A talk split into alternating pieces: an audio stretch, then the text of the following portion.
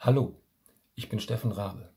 und als Kinder- und Jugendarzt erlebe ich in meiner Praxis im Moment jeden einzelnen Tag, welche Nebenwirkungen und Schäden die Maßnahmen gegen die Corona-Pandemie gerade bei Kindern hervorrufen können. Kinder, die Bauchschmerzen, die Kopfschmerzen entwickeln, die Angst vor ihren Mitmenschen haben, die an der Maske leiden oder daran verzweifeln, dass sie seit Monaten ihre Freundinnen und Freunde nicht mehr treffen können.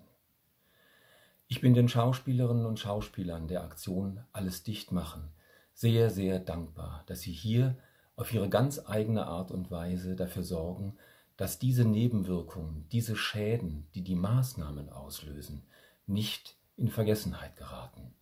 und erkläre mich als Arzt ausdrücklich solidarisch mit dieser Aktion.